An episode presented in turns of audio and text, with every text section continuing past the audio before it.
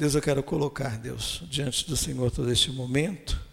Concede-me, Deus, graça, sabedoria, unção da tua parte, Senhor Deus.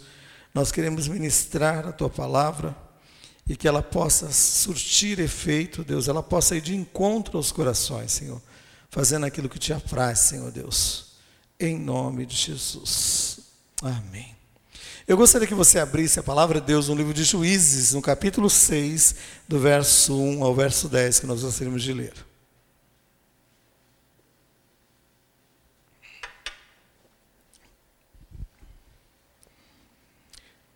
Livro de Juízes, capítulo 6, no verso 1 em diante, diz assim: Fizeram os filhos de Israel que era mal perante o Senhor, por isso o Senhor os entregou nas mãos dos medianitas por sete anos. Prevalecendo o domínio dos medianitas sobre Israel, fizeram estes para si, por causa dos medianitas, as covas que estão nos montes, e as cavernas e as fortificações. Porque cada vez que Israel semeava, os medianitas, os amalequitas, como também os povos do Oriente, subiam contra ele, e contra ele se acampavam, destruindo o produto da terra até a vizinhança de Gaza e não deixava Israel sustento algum, nem ovelhas, nem bois, nem jumentos. Pois subiam com seus gados e tendas e vinham como gafanhotos em tanta multidão que não se podia contar, nem a eles, nem os seus camelos, e entravam na terra para destruir. Assim Israel ficou muito debilitado com a presença dos midianitas. Então os filhos de Israel clamaram ao Senhor. Tendo os filhos de Israel clamado ao Senhor por causa dos medianitas, o Senhor lhes enviou um profeta que lhe disse: Assim diz o Senhor Deus de Israel: Eu é que vos fiz subir do Egito e vos tirei da casa da servidão e vos livrei das mãos dos egípcios e da mão de todos quanto vos oprimiam e os expulsei diante de vós e vos dei a sua terra e disse: Eu sou o Senhor vosso Deus. Não temais os deuses dos amorreus, em cuja terra habitais, contudo, não destes ouvido à minha voz. Nós estamos num momento histórico aqui, um momento em que é, Gideão é levantado por Deus como um juiz para julgar ali, para ser levantado como aquele que estaria no comando ali da nação, é, regendo a nação. É um período né, que ocorre, esse período dos juízes, é o período que ocorre após a morte de Josué. Então, Josué, como grande líder, que foi o sucessor de Moisés, após a sua morte, o povo fica por uns 300 anos, né, sem ter, vamos dizer, um comando, né, porque Josué morre e aí começa esse período, que é o período dos juízes, de 300 anos, até se levantar o primeiro rei, que foi Saul, o rei de Israel. Então, nesses 300 anos, Gideão ele se levanta como um dos juízes que Deus estava levantando foram diversos juízes, em torno de 13 juízes que Deus levanta em todo este período. Então, qual o período a qual nós estamos falando? É este período a qual no livro de Juízes, no capítulo 17, não precisa abrir no verso 17, capítulo 6, assim: que não havia rei em Israel e cada um fazia o que achava de melhor ou mais reto. Então não havia uma condução correta, então o povo ia sendo levado, conduzido de uma maneira né, errônea, né? Então, durante esse período, repetiu-se várias vezes, né? Morria-se um juiz, e aí o povo caía de novo, né?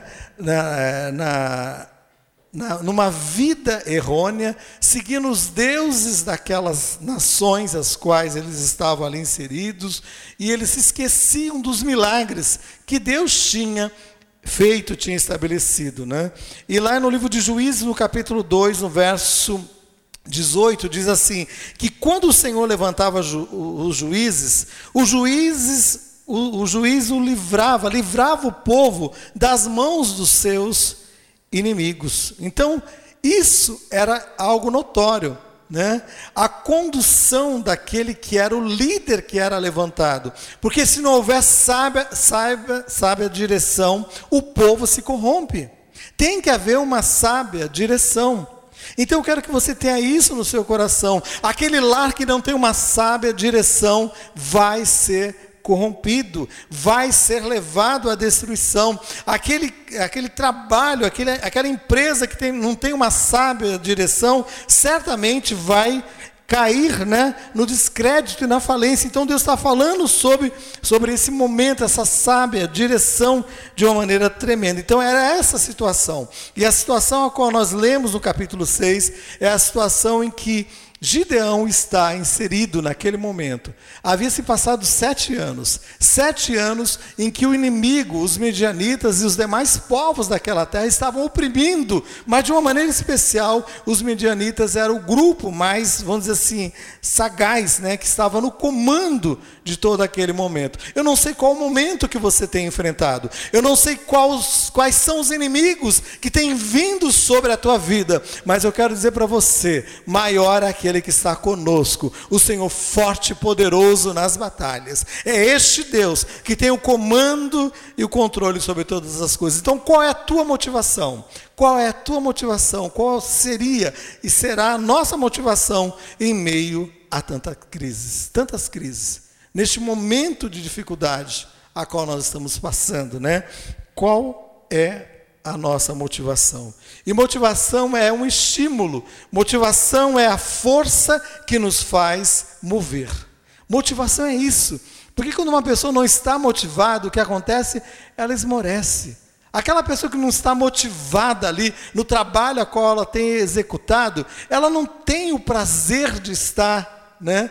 Entrando em mais uma semana de trabalho. Eu não sei qual é a sua semana, não sei qual, a, a, qual aquilo que tem, você tem enfrentado, mas eu quero te dizer que Deus quer gerar no teu coração motivação para que você possa enfrentar os teus obstáculos, para que você possa entrar nessa semana crendo que aquele que começou a boa obra, ele é poderoso para completá-la sobre a tua vida.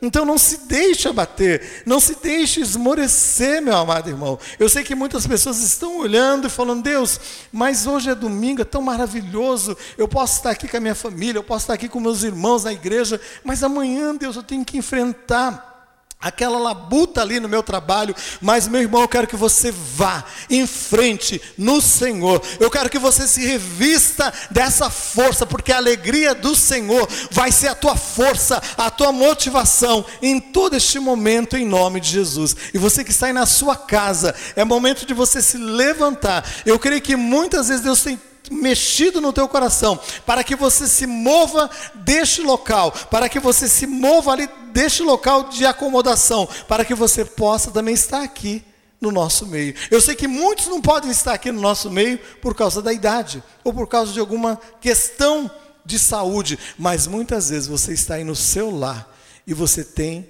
se escondido atrás, né, de desculpas. Eu quero que você se coloque diante do Senhor este medo que tem imperado no teu coração, que tem reinado no teu coração, que ele bata em retirada em nome de Jesus.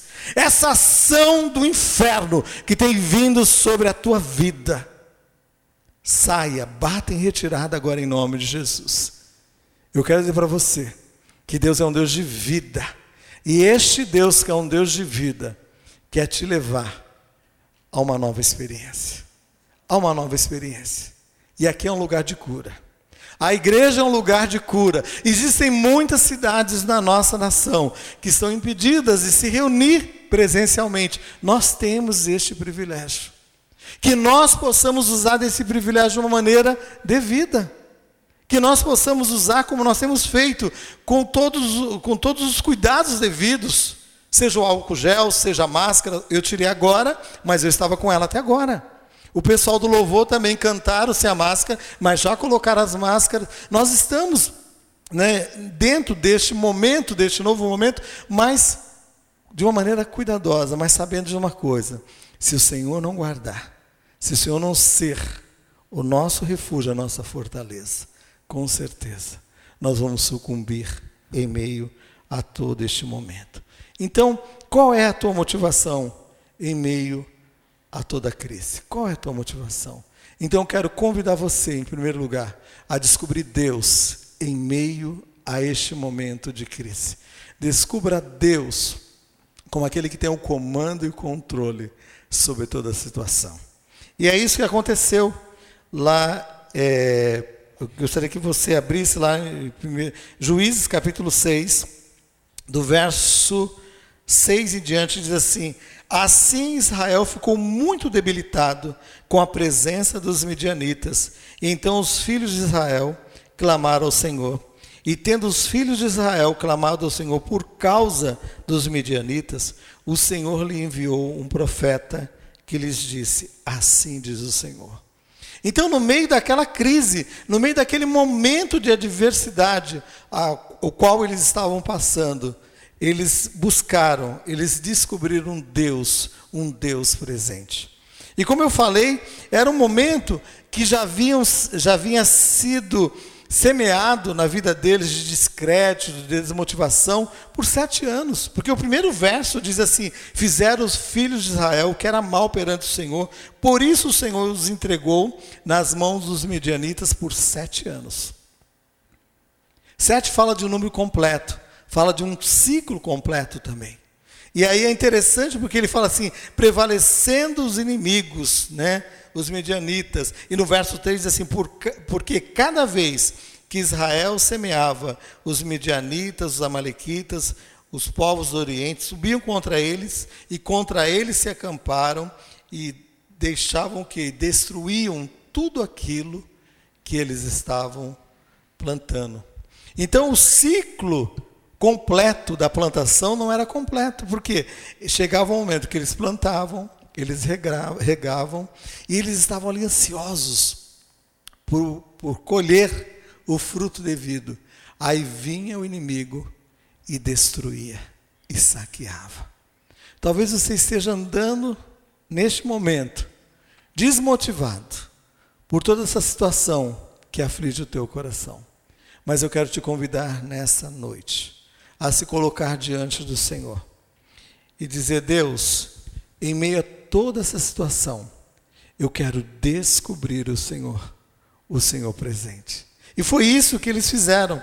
Eles começaram a orar, e diz a palavra de Deus que eles clamaram ao Senhor, e o Senhor levanta um agente de Deus, um profeta, levanta uma direção espiritual, e a direção espiritual que veio trouxe uma palavra da parte de Deus. E a palavra dizia assim: Assim diz o Senhor de Israel: Eu é que vos fiz subir do Egito e vos tirei da casa da servidão. Deus estava falando de coisas que aconteceram com aquele povo há muitos anos atrás. Então, no momento da crise, traga à memória o que pode te trazer esperança. Lembre aquilo que Deus já fez na tua vida e glorifique, dignifique Deus, porque o que fez no passado é poderoso para fazer hoje, no presente, coisas maiores. E era isso que Deus estava falando. Eu os tirei da casa da servidão e vos livrei das mãos dos egípcios, da mão de todos os que vos oprimiam, e os expulsei diante de vós. Deus estava falando daquilo que ele tinha feito lá no passado.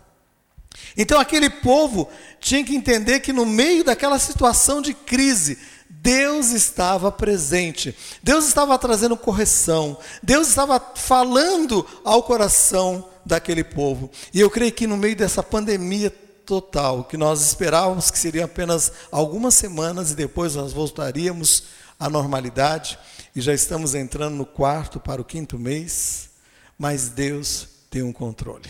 Em todo este momento, eu vejo que Deus estava tratando e está tratando, e eu falo com propriedade, Deus está tratando com famílias. Deus está fazendo com que famílias estejam reunidas, juntas, no mesmo local, como nunca passaram, como nunca tiveram um momento. E aí você olha e fala: Meu Deus, mas tá alguma coisa acontecendo. E aí começam os atritos, mas não deixe que os atritos né, impeçam a ação sobrenatural de Deus. Porque em meio à crise, Deus quer operar milagres. Deus está presente, querendo operar milagres. E era isso que ele estava fazendo. Né? Então, diz a palavra de Deus no verso 11: que então veio o anjo do Senhor e se assentou num local ali, debaixo de uma árvore, e ali Gideão estava ali apresentando, malhando trigo num local que não era um local devido. Então nós vemos que ali naquele local que ele estava guardando o trigo ou, ou preservando do ataque do inimigo, ele estava, ele estava meio temeroso, né? E talvez você se encontre dessa maneira, meio temerosa, meio temeroso, né?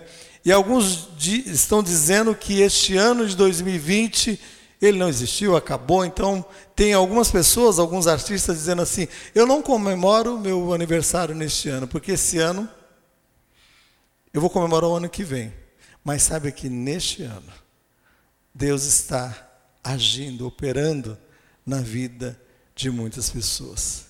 E este ano, ele vai ficar marcado não como o ano da pandemia, mas como o ano da ação sobrenatural de Deus em lares, em famílias, operando com certeza, com poder e com autoridade.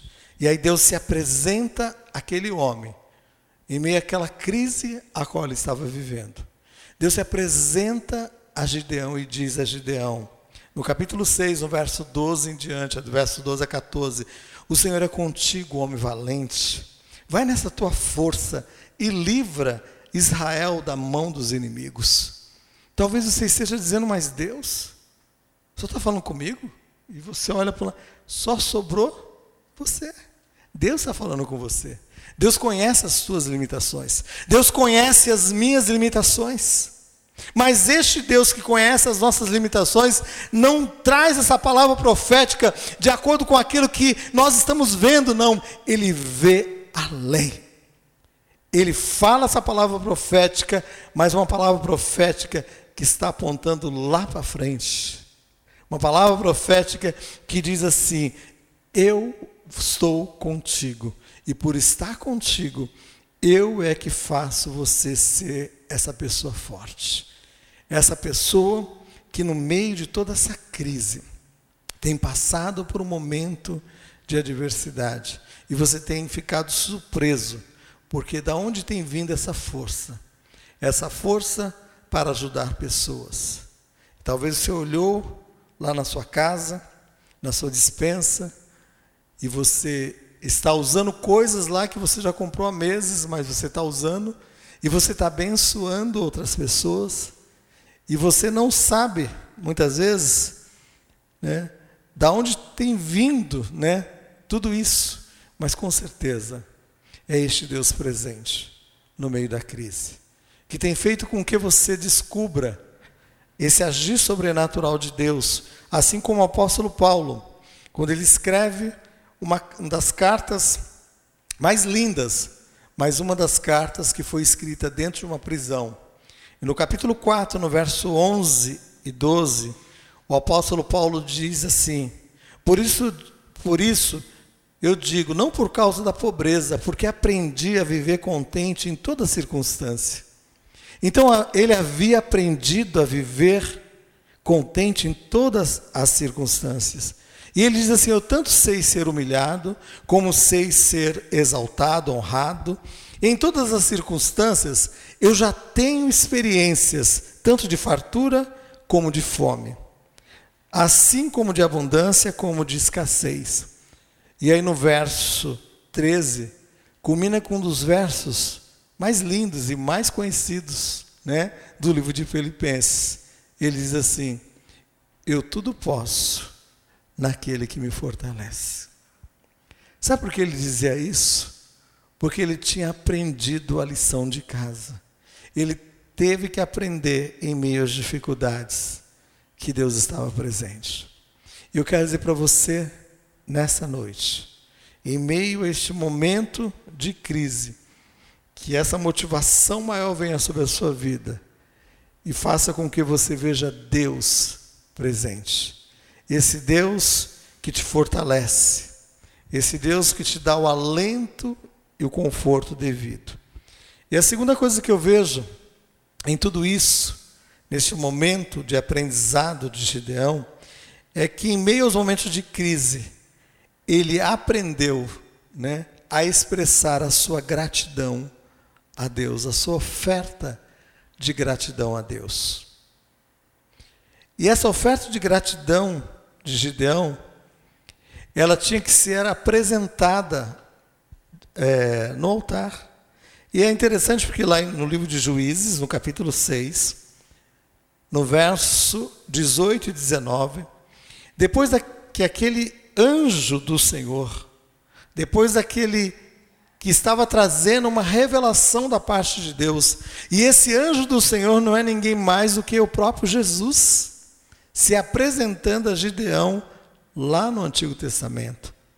E é interessante que ele falou assim para aquele enviado da parte de Deus, aquele mensageiro da parte de Deus: fique aqui até que eu volte e trague a minha oferta.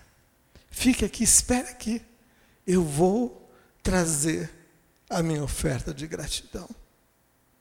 Talvez você esteja dizendo, Deus, nós estamos passando por um momento de adversidade. O que, que eu posso apresentar ao Senhor? O Senhor falou: Já te dei. Eu já te dei. Que você possa buscar essa oferta e trazê-la com gratidão diante do altar. E foi isso que aconteceu no capítulo 6, no verso 18 e 19.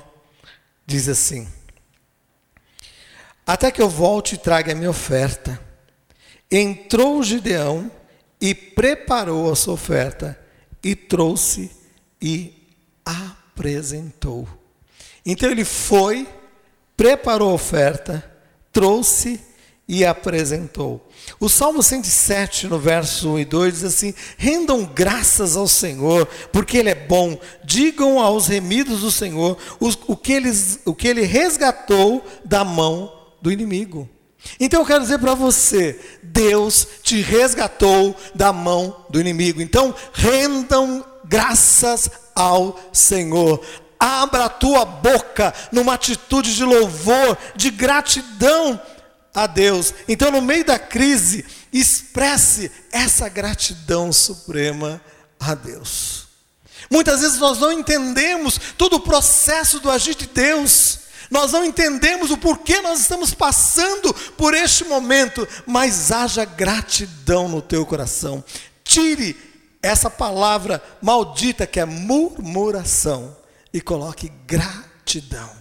Gratidão, uma oferta de gratidão. E no Salmo 107, no verso 5 e 7, diz assim: Que famintos e sedentos desfaleciam neles a alma. Então, na sua angústia, eles clamavam ao Senhor, e o Senhor os livrou das suas tribulações e os conduziu pelo caminho direito. Deus livra da tribulação quando há um clamor sincero, e Deus faz com que os nossos pés possam ser conduzidos pelo um caminho direito.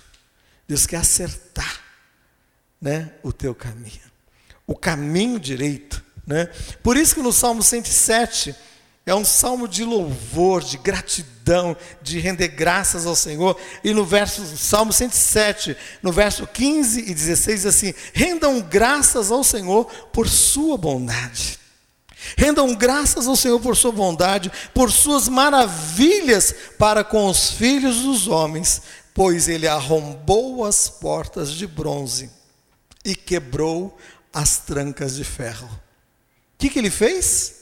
Ele arrombou as portas de bronze. Ele arrombou as portas que impediam você de chegar na presença de Deus. Ele arrombou, ele quebrou as trancas que eram trancas que estavam tentando te aprisionar, meu irmão. E com certeza nós podemos exaltar e louvar ao único que é digno de receber louvor e adoração. Então, que no meio da crise você não, você não seja amarrado, trancafiado por essa crise, mas que você possa expressar o teu louvor, a tua adoração a Deus. E você vai ver a tua vida melhor, o teu lar melhor, o teu trabalho melhor, aonde quer que você esteja, um local melhor, porque você vai trazer a genuína liberdade, a liberdade daquele coração grato, daquele coração que exalta o Senhor,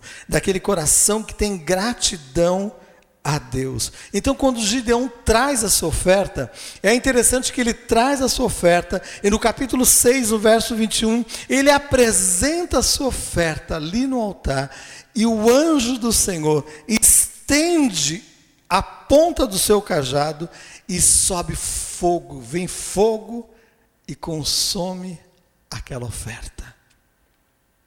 Fogo fala da aprovação de Deus, fala do momento que Deus vem e traz ali a sua aprovação, e quando o fogo é acionado, automaticamente surge aquela fumaça que sobe. Né? Então foi isso que aconteceu lá em Apocalipse, no capítulo 8, do verso 3 em diante, 3 a 5, diz assim: Que veio um outro anjo e ficou de pé junto ao altar com um incensário de ouro, e foi-lhe dado muito incenso para oferecê-lo com as orações de todos os santos, sobre o altar de ouro que se achava diante do trono. E da mão do anjo subiu à presença de Deus a fumaça do incenso com as orações dos santos. Quando você está com teu coração grato, em gratidão, em louvor a Deus, em oração, a tua oração sobe à presença de Deus como aroma suave. Eu quero que a tua oração possa subir à presença de Deus.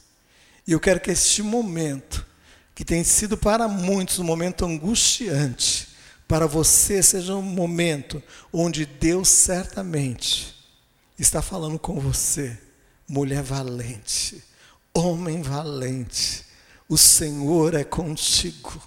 O Senhor é contigo, que haja louvor e gratidão no teu coração, porque em meio à crise o Senhor está levantando verdadeiros adoradores, adoradores que adorem a Ele em espírito e em verdade.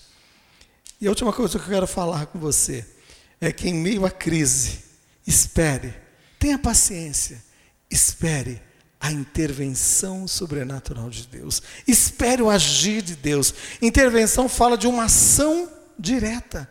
Uma ação direta. Então espere uma ação direta de Deus. Então é interessante porque Gideão estava ali e ele foi levantado por Deus naquele momento crítico da nação como um juiz, como aquele que estaria no comando, né, daquele exército. E havia, né, na, no exército de Israel ali 32 mil soldados. Era um grupo expressivo. Mas a quantidade do exército inimigo era pelo menos três vezes mais, três a quatro vezes mais. Eram 135 mil medianitas. Então era, era um grupo maior de soldados. Então, certamente, quando aqueles 32 mil soldados se deparasse com aqueles 135 mil soldados inimigos, certamente eles iam ficar atemorizados. Mas a, estratégia de Deus, ela vai além do que os olhos humanos possam ver. Porque nem olhos viram, nem ouvidos ouviram, nem jamais penetrou no coração humano o que Deus tem preparado para você para aqueles que o amam. Então espere a intervenção de Deus. Não se mova. E era isso que Deus estava falando com Gideão. Então Gideão foi, né, para aquele combate ali e era um, um, grupo, eram quatro soldados inimigos contra um soldado israelita. E Deus chegou para Gideão e falou: Gideão, é muita gente. Ah, Senhor, é muita gente? É muita gente no, soldado, no, no exército inimigo? Não, é muita gente no exército de Israel. Como Deus? Nós estamos em um grupo desfavorecidos. Então a gente olha com a nossa ótica humana, mas Deus vê com uma ótica superior, sobrenatural. E Deus faz uma limpeza ali naquele grupo e daqueles 32 mil, 22 mil foram reprovados. Ficaram 10 mil soldados. E aí Deus olha para aquelas, aquele grupo e Gideão falou: Poxa, com 32 mil, nós éramos um grupo com um grupo menor, certamente nós íamos perder. Agora com 10 mil, e Deus olhou para Gideão e falou: Gideão, tem muita gente. Ah, Senhor, eu sei que tem muita gente do inimigo. Não, tem muita gente no exército de Israel. Mas Deus como?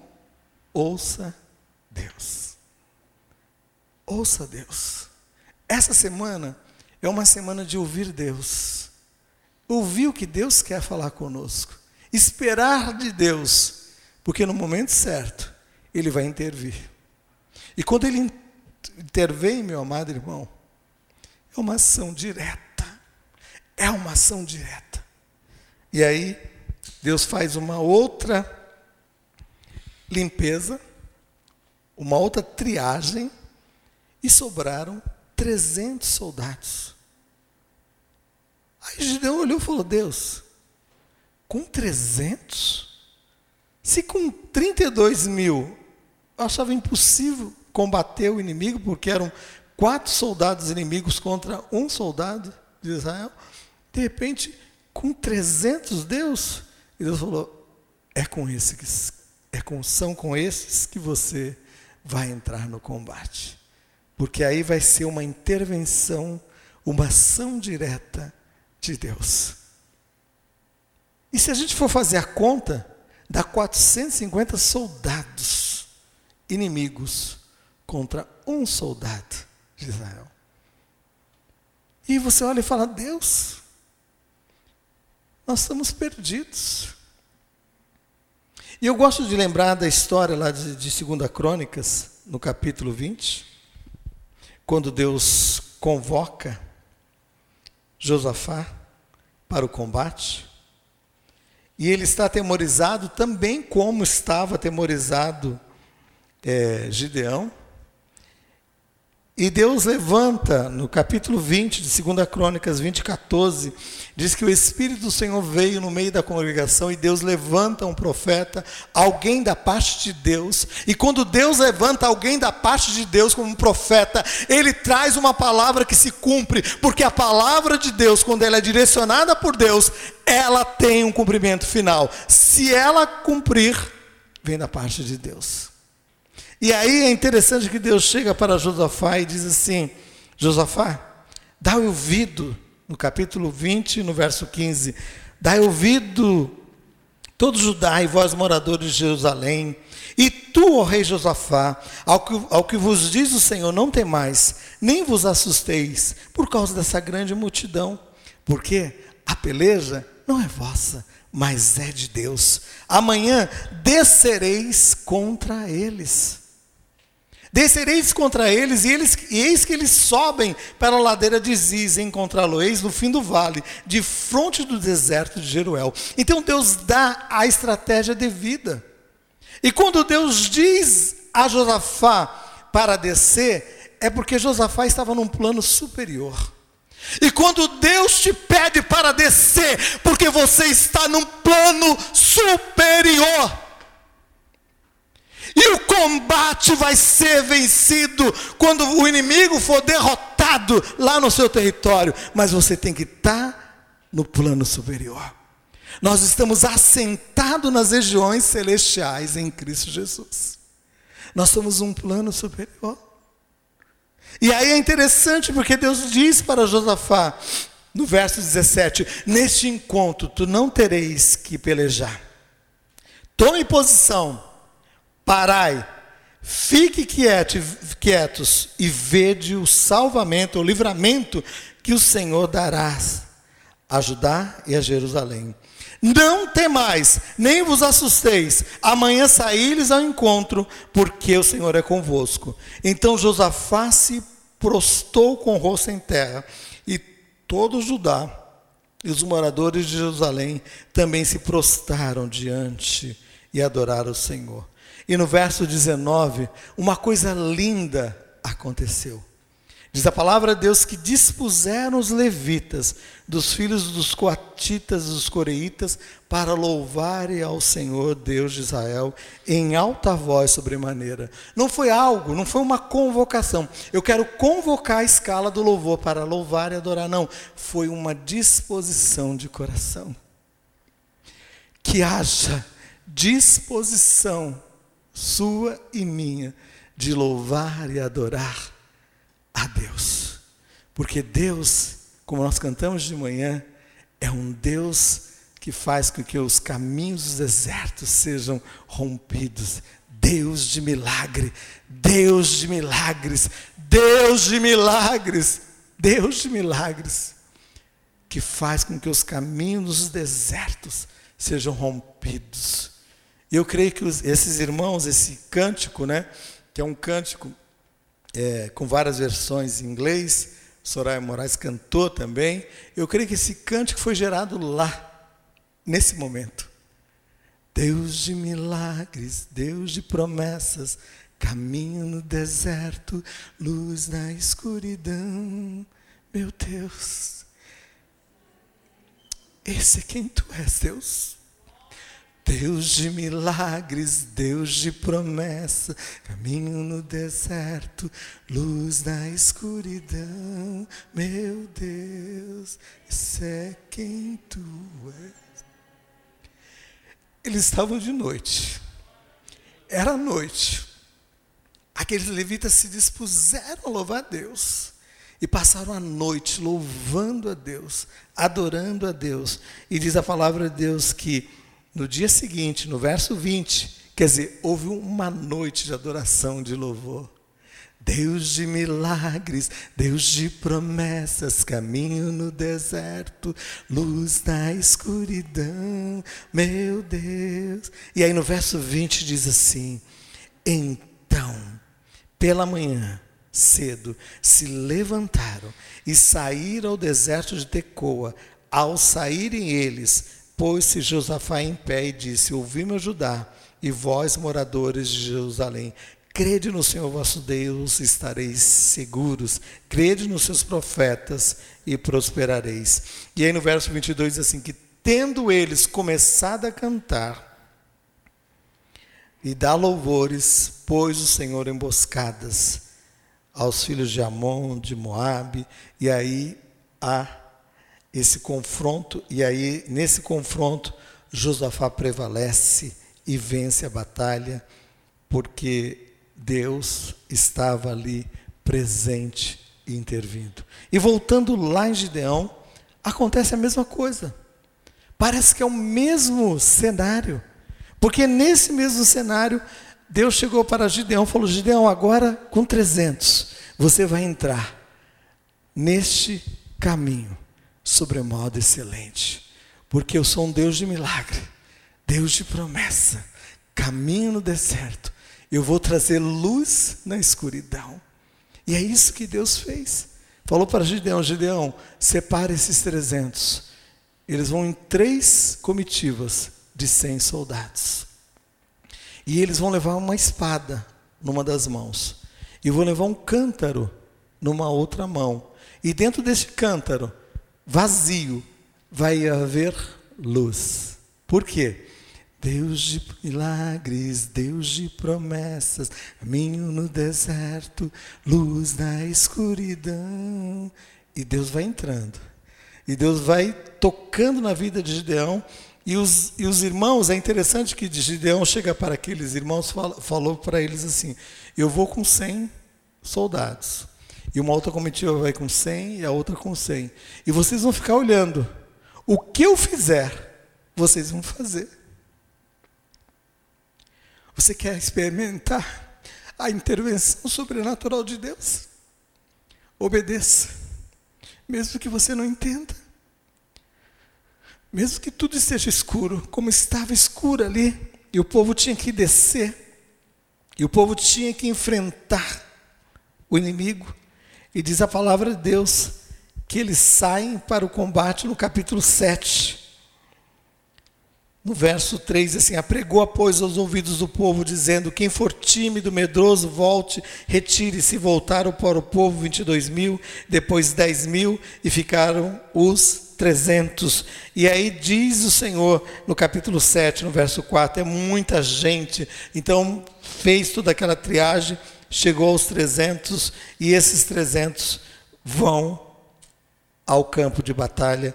E aí o Senhor diz, através da boca de Gideão. Aí Gideão, ainda meio temeroso, falou: Senhor, mas será que isso é verdade? O Senhor vai me dar este povo? Deus falou assim: Ô Gideão, você, eu vou te dar esse povo amanhã, mas hoje, você pega o seu servo, ele dá o nome até do servo lá, pura, né, o servo, falou assim: desça até o acampamento dos medianitas e ouça o que eles estão falando. Gente, ele desceu, deixou os soldados lá, desceu com seu servo até o acampamento, e aí, o que aconteceu? Deus deu um sonho para um dos medianitas, e ele não entendia, porque era um pão de cevada que vinha e derrubava a tenda do comandante. E aí o outro trouxe a interpretação. Porque é um Deus de milagres, Deus de promessas, um Deus que traz luz em minha escuridão. E aí o que acontece? O outro traz a revelação. Este pão que veio e derrubou a, a tenda do comandante, sem dúvida, é Gideão. E ele vai vir, ele vai destruir. E aí Gideão volta. Olha que coisa. Às vezes eu fico pensando, como muitas vezes nós somos incrédulos, muitas vezes nós colocamos Deus à prova, Deus vai intervir, a gente fala, mas será que Ele vai intervir? Será que Ele vai fazer? E a gente fica um pouco temeroso, mas Deus é tão benevolente. Como Deus tem sido benevolente com você e comigo. Como Deus tem sido paciente conosco. E aí Gideão volta. E aí Gideão separa aquele grupo de 100 soldados com ele, 100 com outro grupo, 100 com outro, e eles vão e eles cercam o acampamento dos medianitas, daqueles inimigos. 135 mil soldados. E aí, quando eles chegam ali, Gideão fala assim: vocês olham para mim, e tudo que eu fizer, vocês vão fazer. Eu, nós vamos chegar perto do acampamento, e eu vou quebrar o cântaro, a luz vai surgir, e aí vocês vão gritar em voz alta, porque vai sair o comando de, da minha pessoa pela espada pelo Senhor e por Gideão. E aí, quando isso ocorre, o povo está dormindo, porque era, era bem de madrugada, e ele, o que aconteceu? A estratégia que Deus tinha dado. Deus ia intervir, Deus ia operar. E ali naquele momento, quando eles chegam, Gideão Todos estavam atentos. Eu não sei qual o posicionamento dos demais, mas eles tinham que estar atentos. Se você quer ver o milagre de Deus, se você quer ver a intervenção sobrenatural de Deus, esteja atento. Esteja atento, não se disperse diante daquilo que está acontecendo ao teu redor.